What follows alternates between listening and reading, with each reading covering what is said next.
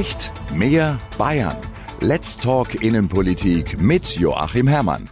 Einmal im Monat diskutiert der bayerische Innenminister spannende Themen mit interessanten Gästen aus Politik und Gesellschaft. Immer aktuell und immer ganz nah dran an Menschen und Themen, die Bayern bewegen. Willkommen zu einer neuen Folge von Let's Talk Innenpolitik mit Joachim Herrmann. Unser Thema heute Spionage, Erpressung und Raub im digitalen Raum. Angriffe auf Bayern aus dem Cyberspace. Treffen kann es jeden, vom Großkonzern über Mittelständler bis hin zum Solo-Selbstständigen. Staatsminister Joachim Herrmann. Aktuelle Analysen des Landeskriminalamts zeigen, vor allem kleine und mittlere Unternehmen geraten ins Visier der Angreifer und dass manche dieser Unternehmen es bis heute immer noch nicht erkannt haben, wie gefährdet sie sind. Wie Schutz gelingen kann, war Thema des gemeinsamen Cybersecurity-Tags vom Bayerischen Innenministerium, des Staatsministeriums der Justiz und der IHK für München und Oberbayern. Und IHK-Präsident Professor Klaus Lutz, gleichzeitig CEO der BayWa AG, war selbst schon Opfer eines Cyberangriffs. Mich hat's auch schon getroffen. Eine meiner dümmsten Entscheidungen war, bei Reisen zum Beispiel den Kontakt mit München, der Zentrale zu halten. Dann nimmst halt dein iPad und iPhone mit. Meine IT-Bosse haben dann gesagt, gesagt, lieber Klaus, das weiß man doch, ich habe es nicht gewusst. Ich war in Shenzhen, in Shanghai und als ich zurückkam, war klar, man hat also versucht, in die Netze, in das SAP-System dabei einzudringen, schlicht und ergreifend über mein Handy, über die E-Mails und ich habe mich auch komplett falsch verhalten. Aber selten gilt eine Attacke nur einem Ziel. Justizminister Georg Eisenreich. Wichtig ist auch zu wissen, man kann nicht nur unmittelbar Ziel von Attacken sein, sondern auch mittelbar, wenn zum Beispiel Zahlungssysteme betroffen sind oder wenn Lieferanten betroffen betroffen sind. Wie häufig und wie stark wir durch Erpressungssoftware, sogenannte Ransomware, angegriffen werden, illustriert Professor Haya Schulman, Direktorin der Abteilung Cybersecurity Analytics and Defenses am Fraunhofer Institut für sichere Informationstechnologie in Darmstadt. Seit Anfang Januar gibt es mehr als 138 Ransomware-Angriffe. Und das sind nur die bekannten Angriffe. Und Opfer sind alle Sektoren, KMUs, große Unternehmen, Behörden. Am 21. Januar an einem Tag 24 Angriffe. Also es ist immens. Ein Problem ist, Behörden können oft nicht effizient ermitteln, weil der Datenschutz im Weg steht. Innenminister Joachim Herrmann. Das sind schon sehr grundsätzliche rechtspolitische Fragen damit verbunden und die müssen wir halt mit Nachdruck äh, entsprechend vertreten und dann nicht sozusagen wegen eines falsch verstandenen Datenschutzes gegen staatliche Einsichtnahme oder dergleichen letztendlich den Schutz genau solcher Rechte in Frage stellen. Unser besonders strenger Datenschutz in Deutschland bringt aber noch ein weiteres Problem, Professor Schulmann. Der Punkt ist, Datenschutz Datenschutz ist wichtig. Aber man muss Balance machen und nicht extrem nur Datenschutz, weil dann kommen wir gar nicht voran. Deutsche Firmen haben es wirklich schwierig, viele Sachen hinzukriegen. Aber genau die gleichen Sachen verwenden wir aus den USA und haben kein Problem mit Datenschutz. Also amerikanische Firmen oder ausländische Firmen sind in Deutschland viel erfolgreicher als die deutsche Firmen. Und wissen Sie warum? Weil sie haben diese Probleme nicht. Und dann sind da aus Sicht der Unternehmen auch noch unklare Strukturen. Dr. Frank Ramsdorf, Leiter der Grundsatzabteilung Recht bei der Vereinigung Stärkung der bayerischen Wirtschaft. Ich bin schon der Meinung, dass man ein bisschen was verbessern kann, was die vielen Behörden angeht. Was tue ich im Notfall? So eine Art Leitfaden, damit ich beim ersten Mal anrufen den richtigen erwischt habe. Sämtliche Bedrohungsszenarien und wie sich Unternehmen wirksam wehren können, das war das Thema der Podiumsdiskussion. Moderiert von der Journalistin Simone Fasse. Herr Staatsminister Hermann, wie schätzen Sie denn die Gefahrenlage ein, speziell für bayerische Unternehmen? Ich denke, wir müssen zunächst mal sehen, dass natürlich generell Thema Cyberkriminalität von Jahr zu Jahr zunimmt. Damit muss ich mich als Innenminister eben auseinandersetzen. Und wenn die ganze Gesellschaft digitaler wird, bleiben natürlich äh, auch die Berufskriminellen nicht bei klassischen Ladendiebstählen oder Wohnungseinbrüchen stehen, sondern verändern natürlich ihre Tätigkeitsfelder auch. Das war zu allen Zeiten der Menschheit so, dass äh, neue technologische Entwicklungen leider sich immer auch Kriminelle entsprechend zunutze machen. Und damit ist schon systemimmanent sozusagen, je digitaler wir werden, desto mehr spielt sich natürlich auch aus dem kriminellen Bereich in dem. Und das andere ist eben dieses zusätzliche Thema jetzt äh, der Herausforderungen, der Risiken im internationalen Bereich, vor allen Dingen angesichts des Ukraine-Krieges. Das ist äh, völlig klar. Wir haben es ja insgesamt bei den Fragen der Cybersicherheit äh, ohnehin ja mit einem bunten Mix zu tun. Das sind äh, diejenigen, die eben zum Beispiel Erpressungen versuchen, Unternehmen lahmlegen, denen geht es ganz einfach ums Geld. Die haben sonst keine politischen Ziele und so. Aber es gibt Hackerangriffe von Leuten, die wollen ganz bewusst vielleicht auch bestimmte Branchen ärgern Die wollen sich selber nicht bereichern, sondern die wollen nur andere ärgern oder lahmlegen, zum Teil auch mit politischen Zielsetzungen.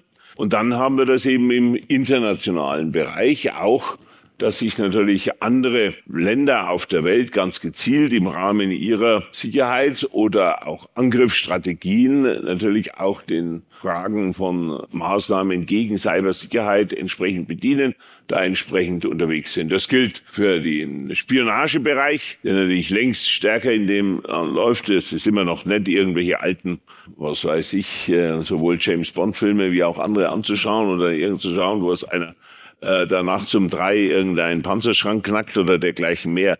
Das ist aber äh, inzwischen von äh, nahezu vernachlässigbarer Relevanz, äh, sondern alles, was sich in internationaler Spionage äh, entsprechend tut, läuft natürlich auch immer mehr in diesen Bereich. Das ist das eine. Und Cyberangriffe werden ganz gezielt eingeplant. Wir müssen davon ausgehen, dass eben bestimmte Staaten auf dieser Welt dran arbeiten, dies auch im ganz großen Stil so macht. Zum Beispiel Blackout. Wir haben in der Vergangenheit Blackout vor allen Dingen diskutiert, also Ausfall der Stromnetze im Zusammenhang damit, dass Stromnetze zum Beispiel überfordert, überlastet werden. Das wäre jetzt gerade wieder in der Versorgungssicherheit in diesen Monaten ein Thema.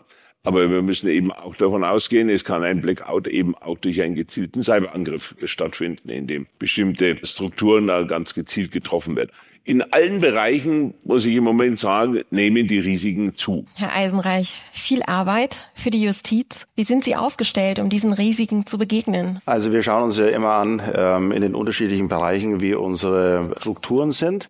Und äh, wenn wir da Verbesserungsbedarf sehen, dann leiten wir die auch ein. Jetzt muss man natürlich wissen, dass wir vor allem für den Bereich zuständig sind, wenn schon was passiert ist. Aber der allerwichtigste Bereich ist natürlich der Bereich der Prävention. Da arbeiten wir natürlich eng mit der Polizei zusammen äh, und im Innenministerium. Aber die Kompetenz für den Bereich der Prävention, die liegt jetzt weniger bei uns. Keine Behörde allein schafft es heute.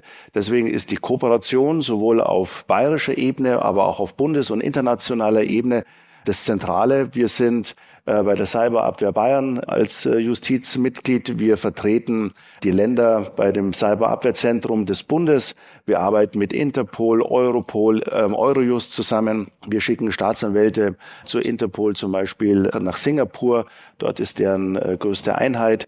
Und diese Zusammenarbeit und Kooperation, national wie international, ist das A und O dass wir hier erfolgreich mhm. Strafverfolgung, aber eben auch Prävention betreiben können. Ja, weil das nicht an den Grenzen Halt macht. Dazu kommen wir auch später noch. Aber äh, Herr Staatsminister Hermann, es gibt ja sehr, sehr viele Institutionen, die dafür zuständig sind und die auch unterstützen. Es ist auch oft zu hören, dass eben auch ein bisschen Verwirrung entsteht, quasi Behördendschungel dort entsteht. Was setzen Sie dem entgegen? Also für Bayern würde ich jetzt wirklich nicht von einem Behördendschungel reden. Kollege Eisenreich hat äh, das für die Justiz gerade ja sehr treffend und ich denke auch transparent äh, dargestellt. Wir haben, was unsere Sicherheitsbehörden anbetrifft, ja gerade in den letzten Jahren das Thema der Kooperation und der engen Zusammenarbeit weit vorangebracht. Wir haben äh, das Cyber Allianzzentrum beim Verfassungsschutz eingerichtet, wo eben äh, ständig die Experten vom Verfassungsschutz und vom Landeskriminalamt und vom Landesamt für Sicherheit in der Informationstechnik was eben zum Geschäftsbereich des Finanzministeriums gehört und gegebenenfalls auch die Kollegen der Justiz äh, alle eng zusammenarbeiten, wo wir inzwischen eben ein ja, Lagezentrum wirklich haben, in dem je nach Bedarf gegebenenfalls täglich drüber geredet wird, ähm, äh, was gerade anliegt, was für entsprechende Tendenzen erkennbar sind, neue Gefährdungen und so weiter. Natürlich gemeinsam analysiert wird, was auch an Informationen von anderen Landesbehörden oder von den Bundesbehörden, von den europäischen dann entsprechend kommt. Und äh, hier gibt es klare Ansprechpartner und ich denke, das ist äh, durchaus äh, für jeden, der sich näher damit beschäftigt, auch durchaus transparent. Wichtig ist ja, dass im Einzelfall da wenn der kleine Mittelständler mit äh, so einem entsprechenden Erpressungsfall entsprechend zu tun hat, dass äh, in der örtlichen Kriminalpolizeiinspektion äh, kompetenten Ansprechpartner gibt. Und da haben wir jetzt inzwischen in jeder Kriminalpolizeiinspektion in Bayern auch ein Fachkommissariat, das sich speziell mit äh, Cybersicherheit beschäftigt aber dass natürlich auch bei irgendeinem ganz großen, wuchtigen äh, Ding auch sofort die Experten haben. Wir haben inzwischen auch äh, mobile Einheiten, die dann, wenn vor Ort etwas ist und man sich mit der auch Technik, der IT-Technik vor Ort beschäftigen muss, dann auch dann ein Team unmittelbar vor Ort kommt als Ansprechpartner. Also ich würde mal sagen, äh, das äh, läuft eigentlich sehr gut. Und die Kooperation ist so gut, dass wenn auch jeden, sich einer jetzt ans Landeskriminalamt wendet und äh, die dort sagen, das ist aber jetzt auf dem Fall, da, das können die Kollegen vom Verfassungsschutz noch besser oder umgekehrt, dann läuft das auch sofort. Da wird nicht lang rumgeredet und da wird die, die, keine Diskussion darüber, wer ist da jetzt vorrangig zuständig, sondern da ist wirklich, denke ich, bei all den von mir jetzt gerade genannten Behörden äh, ein klarer Dienstleistungsgedanke da, denjenigen, der mit einem Problem kommt und sich da meldet, sofort optimal mit den von den jeweils zuständigen kompetenten Leuten von uns auch entsprechend zu bedienen. Professor Lutz, äh, kennen denn die Unternehmen in der IHK diese Angebote? Wissen Sie sie zu nutzen? Das Feedback haben wir gerade gehört. Die Umfrage zeigt, dass es einen massiven Informationsbedarf auf den unterschiedlichsten Ebenen gibt. Es war sehr häufig auf Platz eins mit 60, 70, manchmal sogar 80 Prozent. Also insofern offensichtlich nicht. Das ist ja die Antwort. Es kommt aber auf den Einzelfall an. Ich glaube, wir haben zu lange das Thema IT-Security, Cybersecurity, das ganze Digitalisierungsthema einfach so laufen lassen. Wir haben es ein Stück weit unterschätzt, welche Bedeutung das für Unternehmen hat, das Risikoprofil gibt es ja nicht nur sozusagen staatspolitisch, sondern auch für die Unternehmen bis hin zu in einem wirklichen Worst-Case-Szenario bis hin zu ja, Insolvenzszenarien aufgrund der Blockade eines Unternehmens zum Beispiel. Diese Fälle gibt es ja. Das Interessante ist nur, es wird kaum darüber geredet. Ich kenne selber vier Fälle, sind auch äh, zwei bayerische dabei, die das versucht haben, unter den Teppich zu kehren. Und zwar aus welchen Gründen? Erstens, eigenes Unvermögen, wie kann denn sowas passieren? Der zweite Punkt ist, es sind sehr häufig damit mit Erpressungssummen verbunden, die man ungern offenlegt. Ein Unternehmen in Bayern musste sehr viel bezahlen. Und der dritte Punkt ist, man weiß nicht, was man jetzt tun soll, ganz konkret. Ja.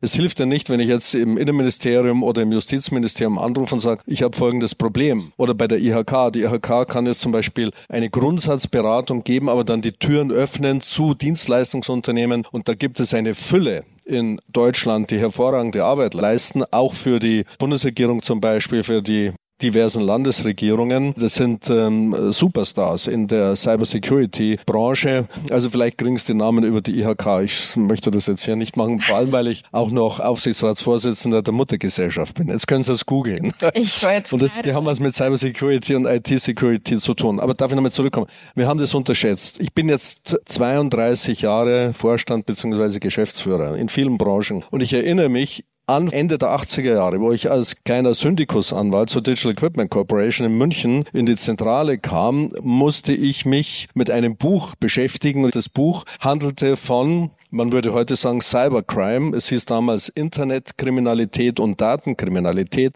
und hat sich sozusagen strukturell und inhaltlich mit dem beschäftigt, was heute natürlich auf einer anderen technischen Basis tagtäglich x-fach passiert. Ich habe mir gerade die Zahl von uns, von der BayWa nennen lassen. Wir haben 5000 Attacks in der Woche, soweit wir das überhaupt sozusagen ja, nachvollziehen können. Es ist ja auch hier eine Grauzone da. Also was will ich damit sagen? Seit Ende der 80er und der Chaos Computer Club, wenn ich richtig informiert bin, ist 81 gegründet worden. Und ich habe mich im Vorfeld zu der Veranstaltung mit einem Hacker getroffen, der mein ganzer Böser war und jetzt ist er auf der äh, Sonnenseite gelandet, also auf unserer Seite sozusagen, was mir der alles erzählt hat. Vieles davon hätten wir Manager in Verantwortung erkennen müssen, erkennen können, haben wir nicht getan. Wir haben es ein Stück weit verschlafen, wenn ich das selbstkritisch sagen darf. Und das geht bei mir bis in die letzten paar Jahre zurück, als äh, der CIO Investitionsbudgets haben wollte für ich weiß nicht was, da sagst du halt, Mai schon wieder ein paar Millionen also für irgendwas, was ich nicht greifen, nicht spüren, nicht riechen, nicht sehen kann, dann kracht's und das hat sich dann natürlich geändert. Also ein massiver Informationsbedarf, aber da kann man sich nicht nur auf staatliche Stellen verlassen. Man muss sich dann mit Beratern, Dienstleistern zusammentun und versuchen, die Probleme, die man selber hat, zu lösen. Sie haben da mit allen Dingen völlig recht. Was wichtig ist, bei den meisten Hackerangriffen sind nicht nur die ureigensten Daten des Unternehmens betroffen, sondern in der Regel häufig auch Kundendaten und dergleichen. Und in dem Moment haben die allermeisten, je nach Vertragskonstruktion, die allermeisten Unternehmen eine unmittelbare Rechtspflicht, selbstverständlich auch im Interesse ihrer Kunden, wenn deren Daten auch gefährdet sein könnten, die zu informieren. Man kann also hier vielen Unternehmen nur dringend raten, sich dieser rechtlichen Verpflichtungen auch sehr, sehr bewusst zu sein, jedenfalls sich damit rechtzeitig auseinanderzusetzen weil sie sind sich nämlich unabhängig davon, ob sie selber sagen, ich möchte das geheim halten, dass ich betroffen bin von einem Angriff, weil sie nämlich gleichzeitig womöglich schadensersatzpflichtig oder sogar auch strafbar machen, wenn sie ihre Kunden nicht darüber informieren, dass deren Daten auch von einem solchen Hackerangriff betroffen sein können. Das ist das eine. Und das andere, das wollte ich nochmal einfach zur Information, weil wir damit immer wieder konfrontiert werden, auch sagen, warum haben wir einiges von dem an Kompetenz, technischer Kompetenz bei uns beim Verfassungsschutz angesiedelt. Der Verfassungsschutz ist im Unterschied zur Polizei nicht per Gesetz verpflichtet, jede Straftat, die ihm bekannt wird, mhm. der Staatsanwaltschaft anzuzeigen. Und das ermöglicht in der Tat zunächst einmal, Dinge wirklich vertraulich zu behandeln, weil eben jemand möchte, dass das nicht gleich jetzt äh, zu einem großen Prozess kommt und so weiter. Ist es nicht auch so, dass viele Unternehmen äh, Angst haben, belangt zu werden, wenn sie sowas melden? Also dann auch quasi, dass eben offengelegt wird, dass sie da vielleicht äh, Fehler gemacht haben oder nicht gut genug in der Vorbereitung waren. Dr. Rahmsdorf. Also wir haben über 150 Mitgliedsverbände. Ähm, wir haben vor fünf, sechs Jahren so ein Gremium gegründet zum Austausch über IT-Sicherheit. Da kam ein großes Feedback. Viele haben mitgemacht. Was man dann im Laufe der Sitzungen gemerkt hat, ist, dass die, das Herkommen, die, der Stand der Vorbereitungen einfach zu unterschiedlich ist. Da sitzt die Finanz- und Ban Bankenbranche, die sind schon ganz woanders. Mhm. Und dann sitzen da Handwerksverbände, äh, die Umfragen starten bei sich damals und wo ein sehr hoher Prozentsatz noch nicht mal eine Firewall hatte. Also was alle eint, ist, der Faktor Mensch. Man kann nämlich machen, was man will technisch. Wenn der Mitarbeiter auf das falsche Feld klickt oder auf irgendeinen Link oder den Anhang oder einen USB-Stick einen verseuchten irgendwo reinsteckt, dann hilft das alles nichts. Und da haben wir mit dem Landeskriminalamt so Online-Schulungen gemacht, in unserem Arbeitskreis wirklich super gemacht, was so diese Awareness schafft. Und ich kann auch nur sagen, dass muss eigentlich bei allem Rufen nach dem Staat jedes Unternehmen sich selber sagen, äh, schule ich eigentlich meine Mitarbeiter genügend? Da kann man viel Schaden vom Unternehmen abwenden. Frau Professor Schulmann, reicht die menschliche Awareness oder sind wir am Ende des Tages nicht doch darauf angewiesen, die technischen Systeme so sicher zu machen, dass der menschliche Faktor dann vielleicht ein Ausrutscher ist, aber nicht das erste Bollwerk? Also natürlich Schulung ist sehr wichtig. Ich stimme zu an der Stelle, weil wenn man in ein Auto einsteigt und fährt, muss man wissen, wie man ein Auto fährt, aber das ist nicht alles. Muss man man alles auch machen, dass das Auto sicher ist. Das gleiche ist mit IT-Systemen, aber man kann nicht alles verhindern. Und was Awareness verbessert natürlich ist Cyberangriff. Wenn man angegriffen wurde, dann hat man viel bessere Awareness, aber man kann das auch verbessern, wenn man versteht, wie die Angreifer agieren. Also es gibt Unternehmen, die denken, wir sind nicht so sichtbar, wir sind so klein, keiner merkt uns. Das nicht, funktioniert nicht so. Die Kriminelle scannen das ganze Netz, das Internet und sie finden Schwachstellen und dann überlegen sie, ob es rentiert, sich die anzugreifen oder nicht. Und wenn sie auch ein bisschen Geld machen, sie sind ein interessantes Ziel. Universitäten, Kindergärten, die haben nicht so viel Geld oder Kommunen und die werden trotzdem angegriffen, weil jedes ist ein Ziel. Das heißt, dass alle müssen denken, dass sie angegriffen werden oder wurden und man muss Awareness haben, das zu schließen. Jetzt die Frage ist, was macht man mit äh, Lieferkettenattacken? Was macht man, wenn ein Anbieter, Dienstleister, Cloud, Sie haben gesagt Phishing-Mails. Das ist ein gutes Beispiel. Angriffe nutzen Schwachstellen aus und äh, übernehmen Kontrolle über Domäne, sagen wir, oder Webseite. Und dann setzen sie dort äh, Malware und verbreiten es. Auch wenn ich weiß, dass der Link stimmt, sagen wir, Sie sind Experte, Sie können identifizieren, ob der Link ist falsch gefälscht wurde oder nicht. Sie sehen, dass es richtig ist. Ist keine Garantie. Es kann sein, dass es wurde gehijackt. Wie wir sehen, dass das passiert in DAX-Firmen. Natürlich passiert das in äh, KMUs auch. Und auch auf Cloud. Man denkt, Cloud ist sicher, ist nicht unbedingt so. Es gibt ganz viele Schwachstellen in Cloud. Ganz viele Dienste werden angegriffen. Ganz viele Firmen, die ihre Dienste in Cloud haben, wissen gar nicht, dass sie angegriffen wurden. Was können wir tun? Wir brauchen Resilienz. Erstmal, wir müssen immer wissen, dass wir angegriffen wurden wurden. Das ist sehr wichtig, um Schäden zu verhindern und dass das ausgenutzt wird zu verhindern. Und zwei, wir brauchen resiliente Architekturen. Und das heißt, für KMUs, man muss natürlich Dienstleister nehmen. Meine Empfehlung ist nicht selber zu machen, weil ich denke, es ist falsch, besonders für Unternehmen, die nicht IT sind, die, ihr Fokus ist nicht IT. Aber die Dienstleister, sie müssen die Architektur sicher machen und resilient Und das könnte diese Phishing-Angriffe, Schwachstellen, kompromittierte Konten limitieren, indem man Access Control macht. Man verifiziert alles und jeden. Man macht nicht Credentials, die long-lived sind, dass man kann immer sich anmelden. Dadurch kann man alle diese Angriffe verhindern. Das hat aber wirklich nicht mit Awareness zu tun. Ich denke, Awareness haben wir alle. Herr Eisenreich, Sie werben damit, dass man sich frühzeitig an die Strafverfolgungsbehörden wendet. Warum ist das aus Ihrer Sicht eben so ein wichtiger Punkt? Das Wichtigste ist, bei uns ist viel Kompetenz. Und zwar nicht nur dann in der Strafverfolgung, sondern eben auch, wie man mit dem Angriff umgeht, weil Geschwindigkeit ist ähm, eins der ganz großen Themen. Wenn man erst einmal Tage vertut und nicht weiß, was zu tun ist und mit wem man redet, dann äh, ist ja die Gefahr, dass der Schaden immer größer wird, ist ja viel höher. Also man muss schnell sein. Damit man schnell ist, muss man aber schon bevor was passiert ist anfangen. Wenn alle Daten verschlüsselt sind und man noch nicht einmal ähm, die Telefonadressen, Kontaktdaten ja. äh, von entsprechenden Ansprechpartnern hat, weil man die nicht ausgedruckt hat, äh, dann ist schwierig. Man muss erst einmal den Markt sondieren. Wer könnte denn in solchen Fällen helfen? Das ist keine Vorbereitung. Also frühzeitig anfangen, was die IT-Sicherheit betrifft, die Schulungen, aber dann eben auch für den Fall der Fälle. Wen rufe ich an? Was gibt's für Strukturen? Was braucht man für erste Schritte? Dann hat man auf jeden Fall schon mal viel gewonnen. Und zum Thema Bewusstsein, ja, es müssen alle mehr tun, Staat und Unternehmen. Ich glaube, dass wir in Bayern da sehr früh angefangen haben und wirklich sehr viel tun. Wir haben letztes Jahr ähm, Innenminister und ich eine große Ministerratsvorlage erarbeitet, wo wir alle unsere Aktivitäten zusammengestellt haben, dann auch weitere Schritte vorbereitet haben.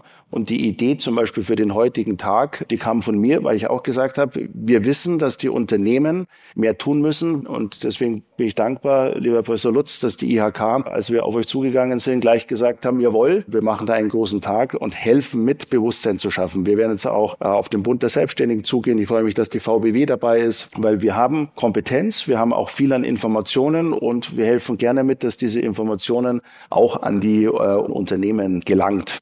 Herr Professor Nutz, jetzt sitzen wir ja wirklich hier, sage ich mal, im Auge des Sturms sozusagen. Sie haben das ja genau erlebt, so einen Angriff und äh, können auch vielleicht noch ein bisschen mehr aus der Praxis auch sagen, wie das dann läuft, wenn so ein Notfall da ist. Ich glaube, dass jetzt für Unternehmen vor allem das Lieferkettenthema ganz zentral ist. Folgender Fall. Ein kleiner Entwickler, Hightech-Unternehmen liefert ein Modul X für einen börsennotierten Konzern, der große Maschinen herstellt und die Maschinen Maschinen werden weiter verkauft an den Distributor, der auch weltweit unterwegs ist und das Ganze läuft komplett automatisiert. Da gibt es keine Menschen, die noch auf irgendeinen Knopf im Prinzip äh, drücken. Was ist passiert bei dem kleinsten in der Nahrungskette, der aber ein ganz wichtiges Bauteil liefert, kommt es zum Cyberattack. Wenn man diese Schnittstellen nicht sofort kappt, dann kann das zu einem Schaden führen, wo ich mir nicht sicher bin, ob irgendwelche AGBs mit Haftungslimitierung und so weiter überhaupt noch greifen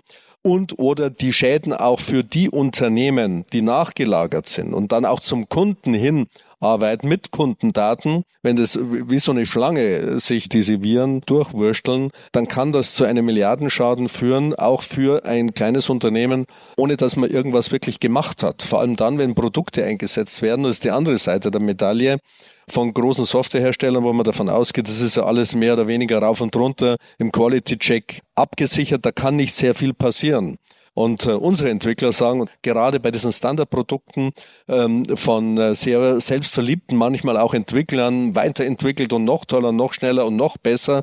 Aber das sind halt dann solche Bugs und Schwierigkeiten und Probleme einfach da, die man entweder nicht sehen will, nicht sehen kann oder wo man auch ein bisschen Zeit braucht, um diese ganzen technischen Probleme zu lösen. Was will ich damit sagen? Wir haben auf der einen Seite das Lieferkettenproblem im Management, also der verschiedenen Unternehmen mit erheblichen Haftungsrisiken. Auf der anderen Seite müssen die Produkte, die Standardprodukte irgendwie sozusagen auch reguliert werden. Und da hat die Europäische Union ja Initiative äh, ergriffen, die Produktqualität oder die Produktnormen äh, vorgegeben werden sollen. Und ich bin ja bekanntermaßen wirklich keiner, der Regulierung fordert und fördert und toll findet. Aber in diesem Fall, glaube ich, führt kein Weg dran vorbei, um zumindest mal auch von der rechtlichen Seite einen Standard einzuführen, dass alle Marktteilnehmer wissen, im Prinzip müsste das jetzt funktionieren und im Prinzip haben wir das gleiche Level.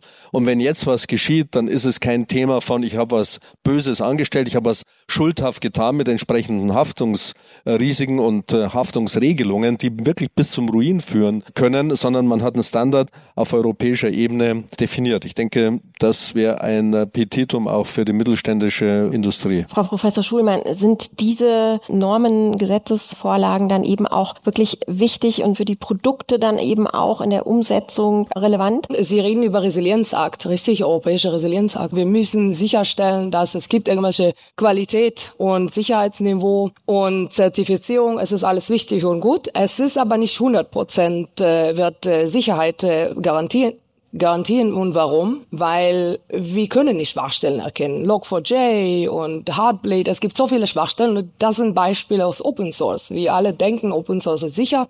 Wir alle haben Zugriff zum Open Source und solche verheerende Schwachstellen haben wir nicht gesehen. Und viele untersuchen Open Source. Natürlich können wir nicht mit Garantie alle Schwachstellen finden, auch wenn wir Zertifizierung machen.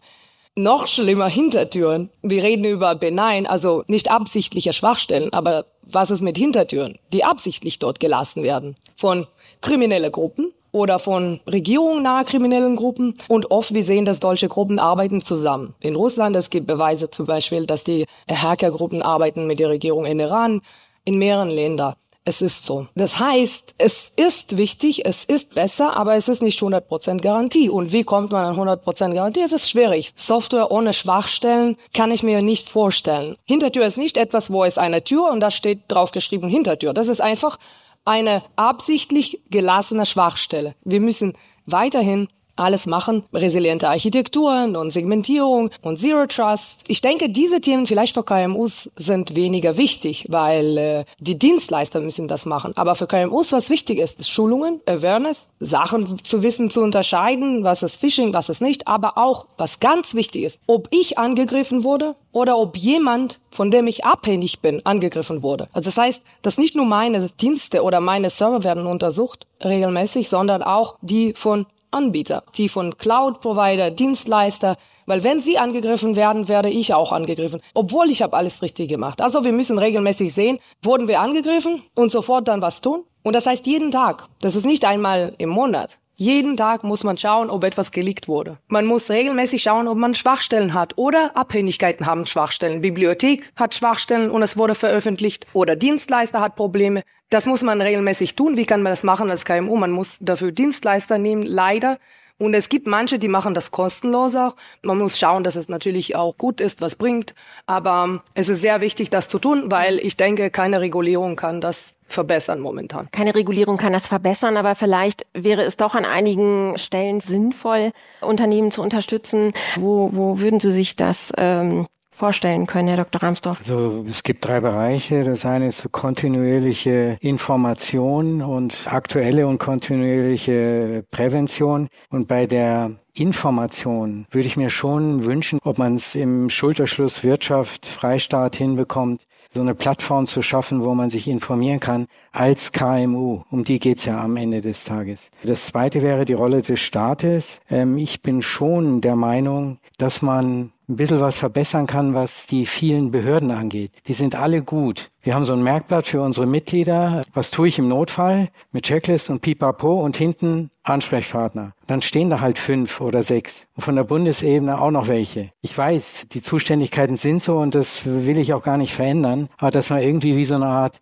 Leitfaden, Wegfinder, damit ich beim ersten Mal anrufen den richtigen erwischt habe, möglichst. Und nicht verbinden muss äh, das LKA zum Verfassungsschutz, zum Bayerischen. Und das dritte ist ähm, Wissenschaft. Insofern ist ja hervorragend, was Frau Professor hier äh, sagt. Wir haben in Bayern den Professor Heckmann. Wir kooperieren mit dem auch, was so IT-Sicherheitsrecht angeht. Der ist ja auch beim BSI unterwegs in vielen Projekten. Dass wir nicht nur bei der rechtlichen Seite, sondern auch bei der Technik wissenschaftlich forschen, um unsere Unternehmen, unsere Wirtschaft zu schützen, bestmöglich. Mhm. Herr Staatsminister Eisenreich, reichen denn die Strafverfolgungsmöglichkeiten, die Sie haben, reichen die Gesetze, die wir haben, die sind ja zum Teil auch ähm, aus grauer Vorzeit? Die Möglichkeiten reichen nicht aus. Wir haben, wir haben zwei Bereiche, wo wir Defizite haben. Das eine ist ähm, im materiellen Strafrecht, die Straftatbestände, zum Beispiel zu den ganzen äh, Datendelikten, die stammen im Kern aus den 80er Jahren. Da haben die Daten natürlich eine ganz äh, andere, also geringere Bedeutung gehabt als heute. Also fordere ich schon lange, dass wir ein modernes Cyberstrafrecht bekommen. Das heißt, diese Delikte auch entsprechend angepasst äh, werden. Und das Zweite sind natürlich immer die Ermittlungsbefugnisse, wo sowohl der Innenminister als auch ich dafür kämpfen, dass unsere Ermittler in der digitalen Welt auch ausreichende digitale Befugnisse haben. Zum Beispiel das äh, Thema auch Verkehrsdatenspeicherung. Die politische Debatte ist da vor allem natürlich im Bereich sexueller Missbrauch von Kindern. Aber es gilt natürlich auch für andere Bereiche. Wenn wir eine IP-Adresse bekommen, aufgrund internationaler Kooperationen, oft ja auch aus dem Ausland, und wir können die dann keinem Anschluss mehr zuordnen, dann sind die Ermittlungen an diesem Punkt schlicht beendet. Wir können einfach nichts mehr machen. Und darum verstehe ich auch überhaupt nicht, wie man in einer, in einer digitalen Welt, und es geht hier wirklich nur um schwere Verbrechen, warum man diese, diese Rechtsgrundlage äh, dafür nicht schafft. Der EuGH hat gesagt, gerade im Bereich Speicherung IP-Adressen gibt Spielräume für die nationalen Gesetzgeber. Und äh, wir fordern natürlich, dass der Bundesgesetzgeber diesen Spielraum zeitnah nutzt, dass wir ganz banal IP-Adressen zuordnen können und damit Strafverfolgung betreiben können. Wo stehen wir denn da im internationalen Vergleich, auch in der internationalen Zusammenarbeit, auch Herr Herrmann? Und die internationale Zusammenarbeit der Sicherheitsbehörden ist sicherlich in den letzten Jahren äh, deutlich besser geworden. Wobei, das sage ich einfach im unmittelbaren Anschluss an das, was der Kollege Eisenreich gerade zu Recht gesagt hat, äh, wir schon vor allen Dingen einsame Spitze im Puncto Datenschutz sind und der Abwehr von äh, weiteren Ermittlungs Methoden. Ja, da muss man in der Tat einfach sagen, dass da schon sehr viele andere Länder, mit denen wir gut kooperieren, viele Sicherheitsaspekte ähm, in vielen Dingen wichtiger nehmen und nicht ähm, mal als allererstes nur der Datenschutz gilt. Und das hindert eben bei manchen Ermittlungen schon ganz wesentlich. Ja, dann sind wir froh, wenn wir eine Information äh, kommen. Ich bleibe greife gerne dieses Thema auf. Kinderpornografie heute nicht mehr über Schmuddelhefte stattfindet, sondern auch zu über 90 Prozent im Internet stattfindet. Und äh, das ist auch ein Thema internationaler Ermittlungen, weil da eben der Kindesmissbrauch in dem einen Land stattfindet und die Weitergabe der Videos oder Fotos dann in einem völlig anderen Land und dergleichen. Und ich sage das aber als positives Beispiel, weil wir da international wirklich eine sehr gute Zusammenarbeit haben, weil die Bekämpfung von Kindesmissbrauch Gott sei Dank auch über Interpol mit Russland nach wie vor äh, effektiv zusammenarbeiten, weil das auch dort wirklich massiv entsprechend bekämpft wird, genauso wie in den USA oder Kanada und dergleichen. Da sind die Zusammenarbeit schon gut vorangebracht. Aber nochmal, wir müssen da schon stärker drauf schauen, dass wir es mit dem Datenschutz nicht übertreiben. Wenn Sie die rechtswissenschaftliche Diskussion betrachten, da haben wir Ansätze bei manchen äh, Zeitgenossen, die ganz offensiv verfolgen, dass man im Internet äh, Freiheiten haben soll für bestimmte Dinge, die in der analogen Welt eindeutig einfach verboten sind, strafbar sind. Und wo ernsthafter Gedanke vertreten wird, ja, aber das Internet, das ist eben die Welt der Freiheit und da muss man das alles dürfen, ohne dass der Staat da irgendwo, da wird dann immer gegen den Staat argumentiert. Es geht aber um den Rechtsschutz anderer Menschen.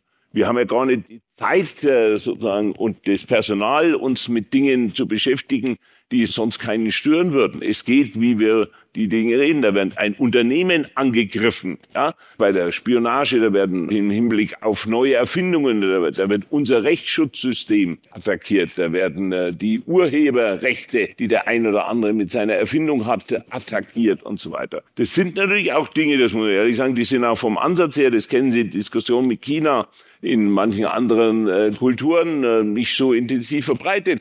Wir sehen keinen Anlass, die digitale Welt zum Beispiel jetzt das europäische Urheberrecht außer Kraft setzen soll. Nicht ungefähr ist das europäische Patentamt hier in München und wir haben hier unsere festen Überzeugungen dafür, dass geistiges Eigentum natürlich schutzwürdig ist und dass wir das nicht jetzt wegen der Digitalisierung sozusagen beliebig aufs Spiel setzen wollen. Also das sind schon sehr grundsätzliche Fragen damit verbunden und die müssen wir halt mit Nachdruck äh, entsprechend vertreten und dann nicht sozusagen wegen eines falsch verstandenen Datenschutzes gegen staatliche Einsichtnahme oder dergleichen letztendlich den Schutz genau solcher Rechte in Frage stellen. Was Sie hier sagen, ist super wichtig. Also schauen Sie, in deutsche Firmen haben es wirklich schwierig, viele Sachen hinzukriegen. Aber genau die gleichen Sachen verwenden wir aus den USA und haben kein Problem mit Datenschutz. Also amerikanische Firmen oder ausländische Firmen sind in Deutschland viel erfolgreicher als die deutsche Firmen. Und wissen Sie warum? Weil sie haben diese Probleme nicht. Also ich sage nicht, dass Datenschutz nicht wichtig ist. Das ist ein super wichtiges Thema, aber wir müssen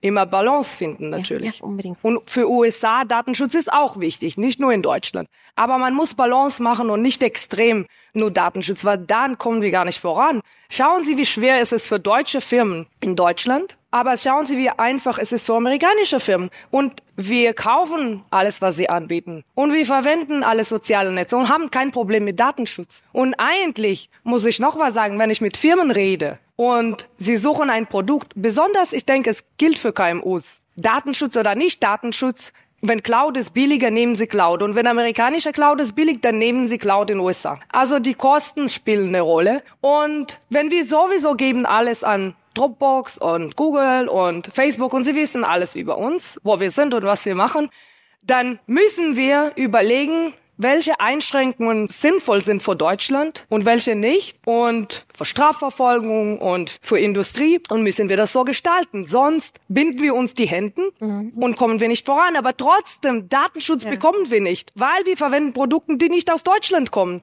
weil die deutschen Firmen schaffen es nicht, mit allen diesen Einschränkungen zu Markt zu kommen. Also dann verlieren wir auch Datenschutz und auch Industrie. Ich wollte nur sagen, das war sehr wichtig. ich merke auch, die Emotionen bei dem Thema sind ja definitiv da und ich freue mich da auch sehr drüber. Ähm, Herr Lutz möchte auch noch reinspringen. Das ist alles richtig, unterschreibe ich auch. Und wir sind päpstlicher als der Papst äh, beim der DSGVO, aber das ist A, europäisches Recht und als Unternehmer kann man da nicht sehr locker mit dem Datenthema umgehen und wir haben ein hohes Maß an Rechtsunsicherheit und die maximale Strafe ist bitte drei Prozent des Jahresumsatzes eines Unternehmens Unternehmens, wenn sie gegen Datenschutzgesetze verstoßen. Das kann sich jeder ausrechnen, je nachdem, welches Unternehmen sie hier repräsentieren. Das heißt, der Gesetzgeber und möglicherweise die Gerichte, aber vor allem die AO aus Berlin, die das Ganze kontrolliert und dafür zuständig ist, beziehungsweise Datenschutzbehörden, wenn die das kontrollieren und zu einem Schluss kämen, hier liegt ein Verstoß vor und deswegen Strafe befolgt, dann ist das ein unternehmerisches Risiko. Das ist was anderes, als wenn ich mit meinen privaten Daten kreuz und quer im Internet alle möglichen Dinge mache. Das ist sozusagen das Privatvergnügen. Aber die Unternehmen sind in einer direkten, unmittelbaren Haftung. Äh, nicht, dass wir uns da missverstehen. Äh, der Kollege Eisenreich und ich sind, sollen, sagen Ihnen ja nicht, dass Sie nein, nein, das nein, Recht nicht beachten sollen, sondern ich meine, wir haben speziell in Deutschland, weil ich bin nach den internationalen Ermittlungen gebracht. Wir haben in Deutschland in einer Reihe von Dingen schärferes Recht als in anderen europäischen Linien. Und das ist eine Fehlentwicklung, die genau ihre Unternehmen behindert und die uns aber manchmal auch in der Ermittlungstätigkeit und in der justiziellen Verfolgung behindert. Und Nein. deshalb müssen wir uns darum Gottes Willen, ja? wollte nicht sagen, ich bin immer sehr dafür, wenn Sie sich an geltendes Recht halten, lieber Herr Dr. Das, Gar keine Frage. Das ist das ist nett. Also es war keine Anstiftung zu irgendwas. Nein, ich wollte es nur noch mal sagen, weil es eine maximale Rechtsunsicherheit gibt, auch in Bezug auf A, Nachhaltigkeitsbericht, erweiterte Prüfungspflichten der Wirtschaftsprüfer bis hin zu Fragen, was sind geheimhaltungspflichtige Daten in einem Unternehmen, kurz äh, Betriebsgeheimnisse. Und wir haben hier ein Spannungsfeld von drei, vier unterschiedlichen Rechtsvorschriften. Und keiner kann uns sagen, und als CEO eines äh, börsennotierten Unternehmens fragt man den General Counsel und dann die externen Anwälte, wie ist denn das Spannungsverhältnis aufzulösen? Es gibt keine Antwort. Es ist wirklich ein großes Thema. Hier haben wir Regulierungen, hier müssen wir uns um Cyber Security kümmern, das heißt Personal aufbauen, Infrastruktur aufbauen in Unternehmen, parallel dazu Nachhaltigkeitsbericht, erweiterte Berichtspflichten, Sustainable Finance Regulation, Corporate äh, Regulation aus der Europäischen Union. Also ich meine, wenn man all die Regulierungen, die Unternehmen, und zwar nicht nur die großen, sondern eben auch die kleinen, teilweise de facto und teilweise de jure treffen, dann darf man sich nicht wundern, wenn die Kosten explodieren, viele Maßnahmen nicht umgesetzt werden können, weil auch das Fachpersonal fehlt. Hier schlägt der Fachkräftemangel auch massiv zu. Und in dieser Balance muss man versuchen, für sich selber und für jedes Unternehmen irgendwie einen Weg zu finden, wie man sich durch diesen Apparatschick und äh, Administrationsdschungel durchbewegt. Und letzte Bitte an die Politik, wirklich ernst gemeint. Schauen Sie sich mal für die Bundesrepublik Deutschland den Zuständigkeitskatalog, und da gibt's von der IHK so ein wunderbares Map, und da steht drauf, wer für was in der Digitalisierung zuständig ist. Als Manager lernt man ja Keep it stupid and simple, soweit das Ganze geht. Möglichst wenig Schnittstellen, klare Zuständigkeiten, Verantwortlichkeiten, wen rufe ich an? Also wenn es bei mir kracht irgendwo im Unternehmen, möchte ich wissen, rufe ich jetzt den Hubermeier an? Ja, nein, vielleicht. Und hier haben Sie einen Schaltplan, der noch komplexer ist als der Schaltplan eines Atomkraftwerks. Und der ist schon relativ komplex. meine Damen und Herren, und da kann man nur an die Politik abstrakt jetzt und vor allem auch in Berlin appellieren, das zu vereinfachen, denn mit zunehmender Komplexität erhöht sich natürlich auch automatisch das Risiko, dass irgendwas passiert im weitesten Sinne. Und so wie das jetzt ausschaut, wird auch die Digitalisierung nicht so funktionieren, wie wir uns das vielleicht alle vorstellen. Ich sage nur die Zusammenarbeit zwischen Unternehmen, digitale Zusammenarbeit meine ich jetzt, und den diversen Behörden, staatlichen Stellen. Und das gilt vor allem auch auf der Bundesebene. Ich muss ehrlich sagen, ich blicke nicht mehr durch. Und darum braucht man wieder Spezialisten, die das auseinanderklamüsern und einem erläutern, was man zu tun hat. Ja, also auch ein Jobbeschaffungstool. Das war Let's Talk Innenpolitik mit Joachim Herrmann, diesmal vom Cyber Security Day 2023. Ein Gemeinschaftsprojekt von IHK München und Oberbayern mit dem Bayerischen Staatsministerium der Justiz und dem Bayerischen Innenministerium. Vielen Dank an die Expertinnen und Experten auf dem Podium, an die Cybersicherheitsexpertin Professor Haya Schulman vom Fraunhofer Institut in Darmstadt, an IHK-Präsident Professor Klaus-Josef Lutz, an Dr. Frank Ramsdorf, Leiter der Grundsatzabteilung Recht der Vereinigung der Bayerischen Wirtschaft und an die Staatsminister Georg Eisenreich Justiz und Joachim Herrmann Inneres. Moderation der Runde Simone Fasse. Updates rund um alle Themen aus dem Bayerischen Staatsministerium des Inneren für Sport und Integration bekommen Sie auf den Social Media Kanälen, auf Instagram und Twitter unter BySTMI oder auf Facebook unter dem Suchbegriff Bayerisches Innenministerium. So bleiben Sie immer auf dem Laufenden. Bis zur nächsten Folge von Let's Talk Innenpolitik mit Joachim Herrmann. Eine schöne Zeit.